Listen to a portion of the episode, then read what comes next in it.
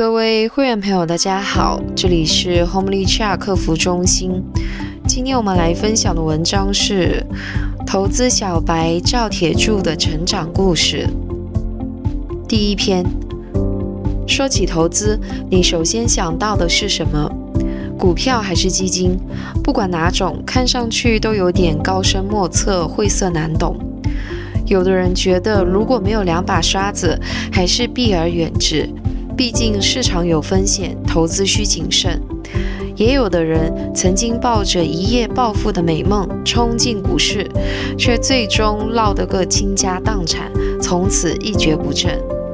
无论是妖魔化还是轻视股市，这两种态度都会让很多人与财富的增长失之交臂，甚至闹得妻离子散、不得安宁。可事实上，像巴菲特和彼得林奇这样的投资大师，都认为从长期来看，股票的收益是最高的。就拿中国市场的上证指数来说。截止二零一七年，上证指数在二十七年中的年化收益率超过了十三八仙，而像支付宝的余额宝这样的货币基金收益率只有三到四个八仙，相差十分悬殊。这么一比较，还真的有点心动了。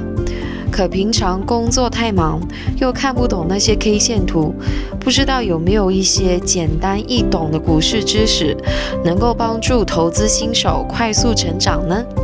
有，就在投资小白赵铁柱的成长故事中。赵铁柱和王小花是同学，小花是铁柱心仪已久的女神，可惜落花有意，流水无情，两人之间一开始就被一条叫思想的鸿沟隔离着。一起来看他们的故事吧。二零一一年六月，铁柱大学毕业后就在事业单位做一名普通的员工，平常住在父母家中。工作后半年，他看中一辆价值三十万的雪佛兰敞篷车。自从试驾之后，他心里就一直惦记着，还经常想象自己开着这辆敞篷车来到小花面前，女神由他牵着手坐上副驾驶的位置，他们的身后引来多少帅哥美女羡慕的眼神。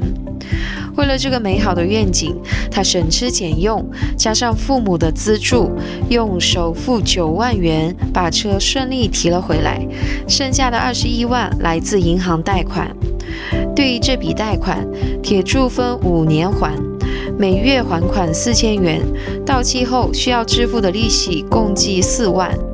二零一六年十二月，铁柱终于还清了所有的汽车款项，加上支付的利息，这辆车总共花费了三十四万元，其余的各种保险费、维修费和油漆都不包括在里面。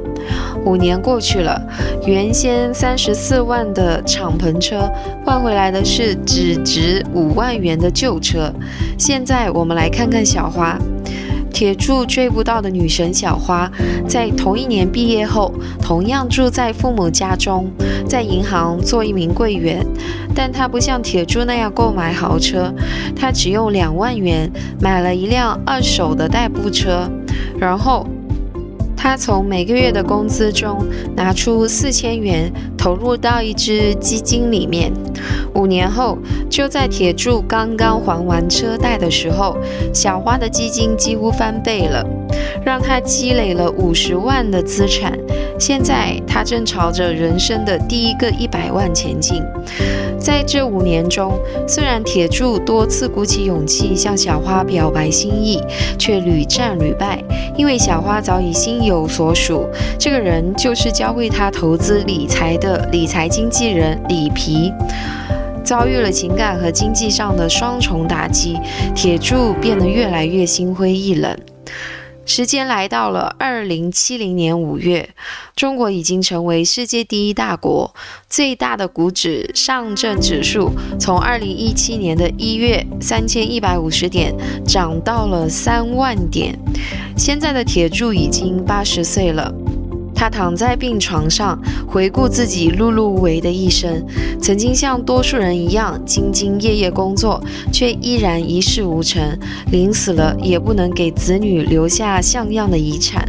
更可悲的是，辛辛苦苦地工作了大半辈子，原本指望六十岁就能退休享福的计划，也被迫延迟到了六十五岁，而退休金却只有最初约定的一半，真的是心有不甘。要是上天能再给我一次机会，我会大声地说。突然灵光闪现，时空扭转，铁柱“咣”的一下就坐了起来。没错，他在梦境中穿越了。铁柱头昏脑胀地从床上爬起来。刚刚那个梦长的让他感觉似乎已经过完了整个人生，梦境中的很多细节也都想不起来了。但铁柱清晰地记得他那久病卧床、后悔不已的惨状。他走进洗手间，洗了一把脸，看着镜子里的自己，暗自庆幸，还好只是个梦，还有重生的机会。他重新回答了一次：“我是谁？”赵铁柱，男，一九九零年生，上海人，二零一一年开始工作，事业单位职员，月薪八千元。二零一六年十二月刚刚还清车贷。墙上的时钟显示，二零一七年一月四号八。八点，铁柱洗漱完毕后，又踏上了他每天上班的路。但这二零一七年的第一个工作日，似乎和往日有所不同。铁柱隐隐有一种重生的感觉，好像他的生活要开始转变了。如果你对铁柱的成长故事感兴趣，那么继续关注我们的节目哦。今天的分享就到这里。如果您听了感觉有些帮助的话，欢迎分享给其他朋友。谢谢大家，下次再见。